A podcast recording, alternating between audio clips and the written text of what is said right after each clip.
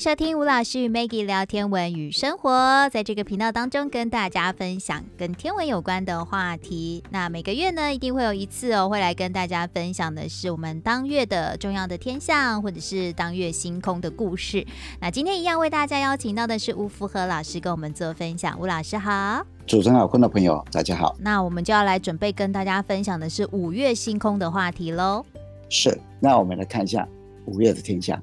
那当然讲五月天象，我们先来谈一下五大行星它的位置啊。是。那讲五大行星，当然第一个一定要讲太阳。对。因为五大行星行星都反射太阳光。嗯。在太阳的附近，当然你就看不到行星了哈。太阳这时候是从白羊座走到金牛座。嗯。要看到水星，你大概要在黄昏的时候，太阳下山以后，要赶快看它。它的星等大概一点四等。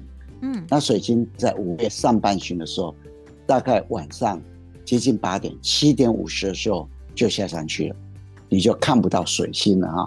那到了五月下半旬的时候啊，就会看到水星来到白羊座，这个时候它就来到很靠近太阳的位置，接近太阳，所以在五月下旬的时候，你根本就看不到水星。是，所以你要看水星，一定要在五月上旬。那亮度一点四等了哈，那当然就是在黄昏地平线不远的地方啊，你可以看到它哈。嗯，那千万记得要在七点五十以前。那金星呢？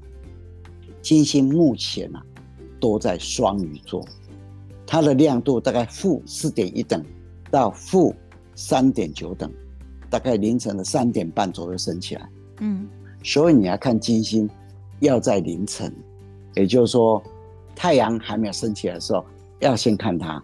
那太阳目前会影响大概五点多嘛，哈，所以你有很长一段时间可以看它。那火星目前在五月上旬的时候在宝瓶座，那慢慢的会走到双鱼座来。那火星现在的星等大概零点七等，嗯，那在五月中旬以前呢，它大概都是两点半左右升起来，所以它算蛮早升起来的。到了五月底的时候，会早一点点啊，哈，大概是一点四十、两点之间，它就升起来，升起来。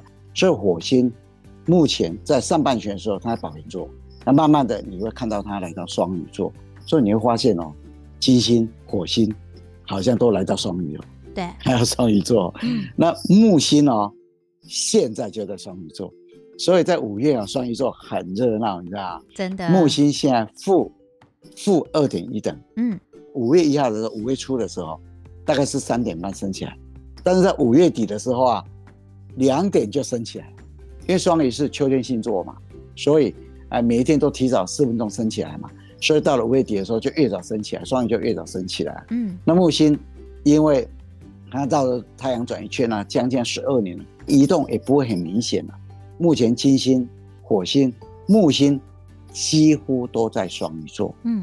那土星呢？它固定在摩羯座，因为土星呢绕着太阳转一圈的时间就非常长啊。嗯，它在天空中的移动啊，就非常慢，呃、非常不明显。嗯，嗯，非常慢，所以它几乎在摩羯座。目前的土星星等大概零点八等。嗯，五月初的时候大概两点左右，它就升起来。那五月底的时候啊，那更早，你知道吗？更早，因为刚刚有讲过嘛，哈，这星星大概每天隔四分钟就升起来嘛。所以你到了五月底的时候啊，大概十二点就升起来，嗯，大概十二点就升起来。所以啊，土星目前在摩羯座啊，所以我帮各位稍微整理一下，水星会从金牛走到白羊，上半旬黄昏看到，下半旬接近太阳看不到。金星目前在双鱼，大概半夜三点升起来。火星它从宝瓶会来到双鱼，那你要看它的话，大概要半夜两点左右。那木星在双鱼座，大概也是将近半夜两点左右。那土星目前在摩羯座，它是算最早升起来的，嗯，大概半夜十二点左右它就升起来，所以它是土星，那过来就其他的星就这样子。是，不过我要跟各位分享一下，五月一号这一天呢、啊，因为金星在双鱼，木星也在双鱼，刚好金星跟木星产生合的现象。两颗星星叠在一起，哦，距离只差了零点二五度，大概晚上凌晨三点半升起来。哇！所以如果天气不错，早一点起来，你看到两颗亮星叠在一起。欸、那真的很亮，真的非常不一样哎、嗯。对，我明天应该会看它一下。因为金星跟木星是这个五大行星当中也算是亮度最亮的前两名嘛。对啊，嗯，金星现在是负四点一等到负四点三等啊，嗯，那木星现在负两等啊，负二点一等啊，哎、欸，这个地方都很亮哎，所以明天呢、喔，看天气不错，好，那早一点，大概四点半左右起来，我们东边看开阔的地方。来看一下它哈，嗯、那除了五月一号以外，五月二十九号，火星从宝瓶座也慢慢走到双鱼，嗯，那刚好五月二十九号又走到木星的边边来，两个星星呢、啊、产生合的现象，火星和木星，嗯，两个距离只有零点六三度，哦，半夜两点升起来，嗯，在双鱼座，所以五月哦。有两次哦，行星靠得很近的，嗯，五月一号跟五月九号，五月一号是金星跟木星合在一起，是。五月二十九号是火星跟木星合在一起，是。五月除了五大行星以外啊，当然要提醒各位啊，五月这个月有日食一次，月食一次。哦，不过要跟各位扫兴一下，台湾都看不到，台湾都看不到 今年啊啊，今年有两次日食。一次发生在五月一号的日偏食，嗯，一次是十月二十五号的日偏食。不过五月一号跟十月二十五号，台湾全部看不到，都看不到。那今年也有两次月食，五月十六号的月全食，还有十一月八号的月全食。嗯，不过这两次月全食啊，这个月的五月十六号台湾看不到。嗯。十一月八号的月全食，台湾看得到月初带食，所以啊，这个月有一次日食，一次月食。五月一号的日偏食，因为它发生的地点呢、啊，在阿根廷、哦，智利，嗯，还有南极大陆附近、啊哦，所以你看不到，要在南美洲就对了。对，嗯、日偏食就算了吧。嗯，五月十六号的月全食，啊，因为啊。月亮跑到地球的本影，早上十点二十八分，嗯啊，但是啊，在台北月亮出来的时间呢、啊、是傍晚的六点四十七分呢，所以你根本就看不到嘛。可以看网络直播啦。对对，可以看到网络直播。嗯，不过在五月里面、啊，当然要跟各位提醒一下，有一个流星雨是五月六号的宝瓶座 Eta Eta 星那个区域哈、啊嗯、的流星雨是宝瓶座的第七亮星。嗯。那这个宝瓶座的流星雨啊，它的母体彗星是哈雷，那它每一个小时大约五十颗，算不错的啦。嗯。那五月六号这一天呢、啊，是农历初六。那宝瓶座它是凌晨一点半升起来，那农历初六月亮哦，大概是十点半就下山了，所以不会干扰你，哈哈，不会干扰你。嗯。啊，所以宝瓶座流星雨啊，值得你看。观测哈雷彗星呢、啊，来到地球的附近的时候，它在地球上空创造了两个流星雨，一个就是五月六号的宝瓶座流星雨，一个是十月二十一到二十二号的猎户座流星雨。所以哈雷彗星呢、啊，创造了两个流星雨。讲到哈雷彗星，大家一定哇，听起来很熟悉啊，对它有特别的感情嘛哈。嗯，它是一颗人类第一次。预测它，它会回归的一颗彗星，它是一个短周期的彗星。所谓短周期的彗星，就是它回到地球周边了、啊，回来的时间周期小一两百年。嗯，我们叫短周期彗星。那哈雷彗星是每隔七十五到七十六年，它就回来一次。对，所以不太长，也不太短。所以你如果刚好出生的时间呢、啊？卡得很好的话，哎、欸，不要不用卡得很好啊，一般人都可以一生看过一次嘛。对，民国七十五年那时候就来一次，我就看过他啦，就这样。啊，没看过的可以期待下一次啦。对，民国一百五十年，嗯，民国一百五十年，哈雷彗星会再来一次。不过一百五十年我看了应该是看不到了。努力一点，努力一点。我看不要努力啊，因为活那么久，亲戚朋友、好朋友都已经。到另外一个世界去了，也没多大意思。以前的人啊，嗯，认为彗星啊，他们看到这一种奇怪的天体啊，都是直线运行，嗯，没有人想过会绕太阳运行的。但是啊，有一个人呢、啊，认为他是会回来的，那就是哈雷。嗯，哈雷是用科普勒的行星运动第三大定律算出来，天体绕这个天体运转的时候，就是说像行星绕着太阳公转的时候，它是个椭圆形嘛，一个长轴，一个短轴嘛。长轴距离三次方跟周期的平方成一个正比例，就是科普勒星系运动定律的第三定律。用那个定律算出来，认为这个天体啊会在七十五年到七十六年之间会回来一次。那哈雷本身呢、啊，他在一六八二年的时候曾经看过一个彗星，这颗其实后来就是哈雷彗星。然后他就开始去换以前的资料，对彗星产生很大的兴趣。一七零五年，哈利写的本书叫做《彗星天文学论说》，然后他就提到，他曾经去翻一五三一年到一六八二年左右的资料啊，就是他看到这个彗星了，然后他就发现一五三一年有一个意大利的天文学阿皮亚，好像也是跟他看到一六八二年的彗星那个轨道一样。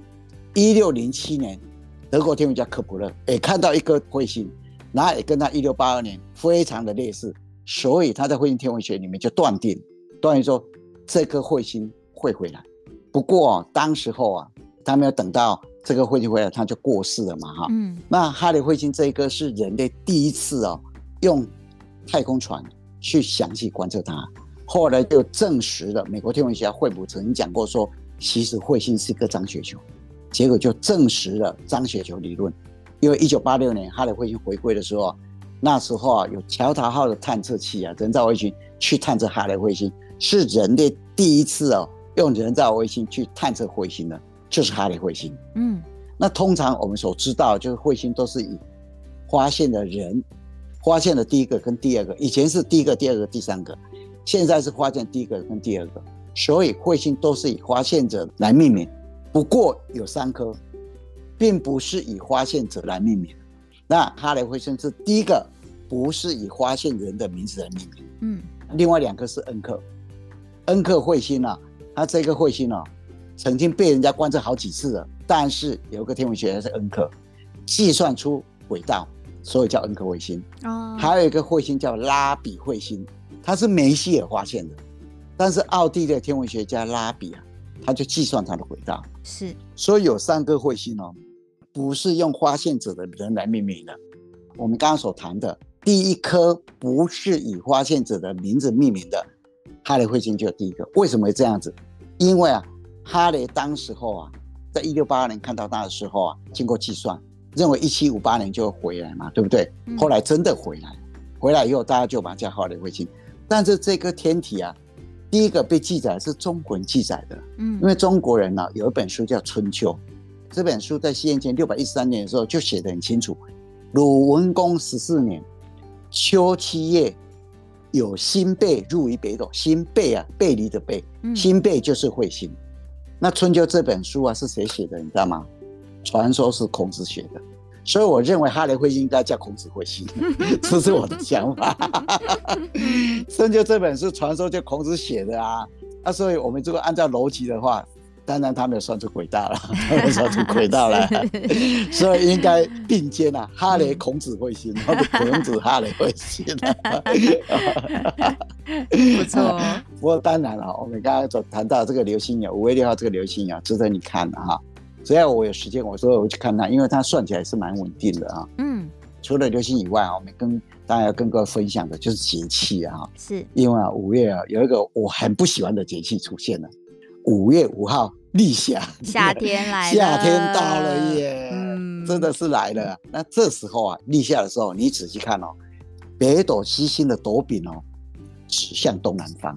嗯，战国时代有本书叫《河冠子》，里面有个章节叫环流。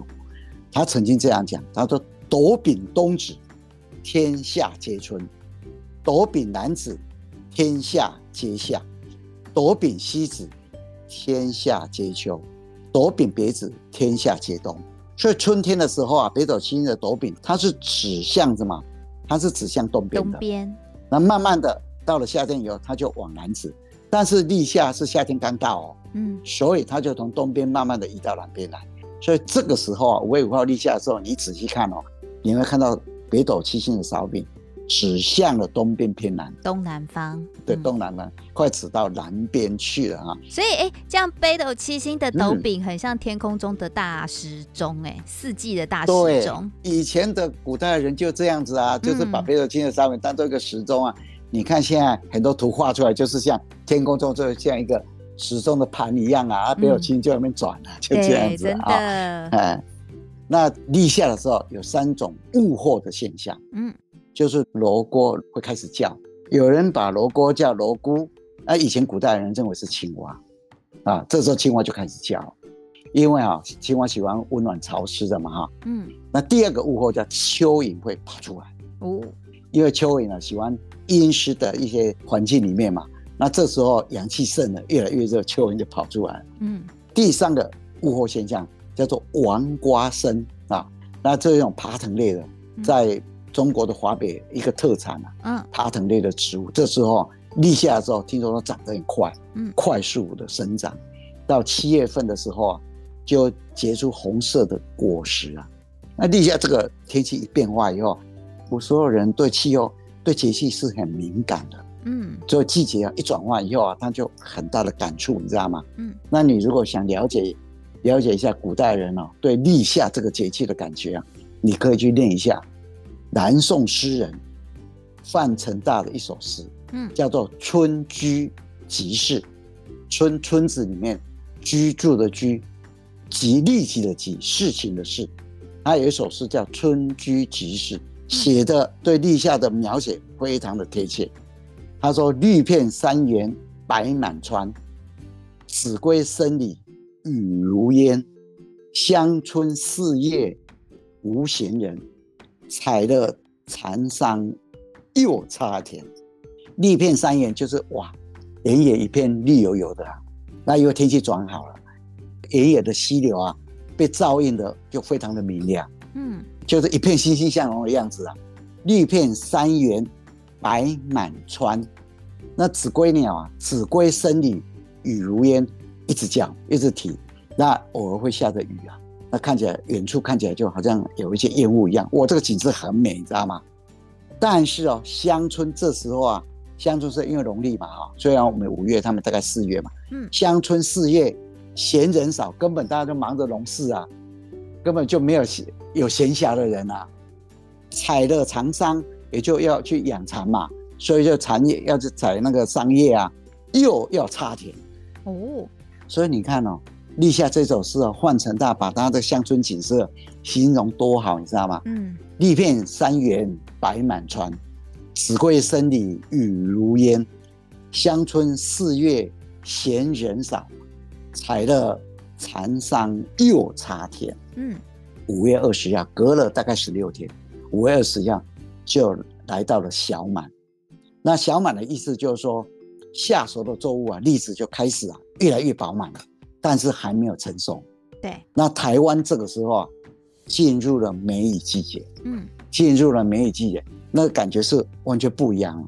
小满的时候有三种的物候现象，第一个是苦菜秀，苦菜是中国人最早的那个野菜之一嘛，哈，嗯。那《本草纲目》上有记载啊，苦菜啊，如果你常常去吃它的话，安心益气，轻身耐老，所以可以减肥哦。哦，古人常常用它来醒酒。嗯，那第二个迷草死，就是一些小草，喜欢阴凉的、哎细软的一些一些草啊，就因为阳光越来越强，所以它就会枯死掉。第三个就麦秋至，小满以后啊，就是麦子开始成熟的时候啊，所以啊，在小满里面啊，有三个物候状况：第一个苦菜秀，第二个。迷草死，第三个麦秋至，嗯，这个小满了，因为我们刚才有讲过，这个每个节气变化的时候，诗人文学家就非常敏感，你知道吗？嗯，那像欧阳修写一首诗：夜莺啼绿柳，皓月醒长空，最爱龙头麦，迎风笑落红。啊，夜莺啼绿柳。夜莺啊，就是在长得非常茂盛的柳树上面跳来跳去，唱着歌啊。皓月醒长空，哇，这个明亮的月亮啊，然后天气非常好啊，照亮了整个天空啊，哈，皓月醒长空，最爱陇头麦。什么叫陇头？田埂里面高起来的地方，嗯，他就看着远处的那个麦田啊，哦，然后长得非常的茂盛啊，心情就非常好啊。最爱陇头麦，迎风笑落红，和风清风吹过来以后，然后看着春天的一些花花草草都已经掉下来，然后万物啊越来越饱满，长得越来越饱满了。今年看起来又丰收的样子啊，整个心情就非常好。所以北宋欧阳修就对小满写了一首当时的景物的一个非常棒的一首诗。嗯，夜莺啼绿柳，皓月醒长空，最爱陇头麦，迎风笑落红。那当然了，在五月里面啊，就是有两个节气，一个就是立夏，一个就是小满哈。那天气越来越热啊，你走到郊外的时间会越来越长。除了梅雨跟台风以外，天气应该是非常稳定的。所以啊，我们当然是建议你走出去的时候，如果有机会就抬起头来看看天上的星空吧，哈，认认星星。对，那在春季里面呢，有一首非常棒的日星歌啊，哈。那这种日星歌到目前为止，大家也不知道谁写的。那喜欢星星的人，刚开始在学认星的人呢，大概都会熟记它。嗯，那我们就跟各位分享一下，叫《春季认星歌》。嗯，春风。送暖学认星，北斗高悬顶指东，就我们刚刚讲的，北斗七星的扫柄指向东面。嗯，对，斗口两星指北极，北斗七星的扫口那两两颗天枢天璇，距离的五倍的地方，你可以找到北极星。嗯，找到北极方向亲，因为北极找到以后，那边就北方，嗯，后面就南方，东南西北就是顺时钟的方向。嗯，狮子。横卧春夜空，这个时候你抬起头来，头顶就是狮子座，轩辕十四一等星。那这个头顶的狮子座上面有一个很亮的星星，那一颗就是狮子座的阿法星，它是一等星。嗯，它的名字叫轩辕十四。那北斗星勺柄哦，有一点曲线哦，那个曲线我们叫春季大曲线。你沿着那个曲线啊，木夫大角沿斗柄。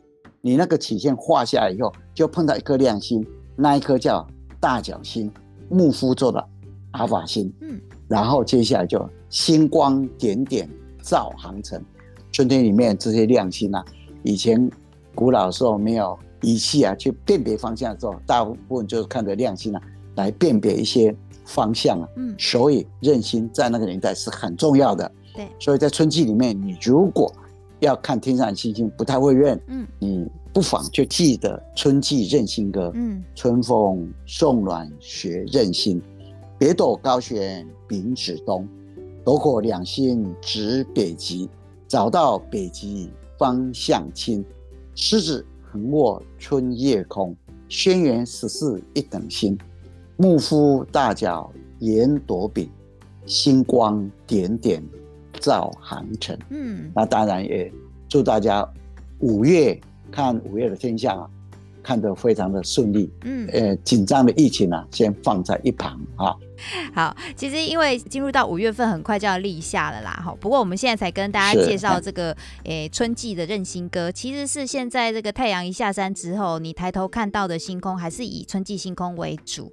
好，然后渐渐的夏季星空才会升上来，嗯、所以这个季节，如果你还想要把握一下哈，认一下春季星空的话，其实呢，哎，来学一下这个任性歌，我觉得是非常实用的哦。那就在这个春天来到尾声的时候呢，来送给大家。当然，今天也谢谢吴福和老师为我们做的分享，谢谢老师，谢谢大家。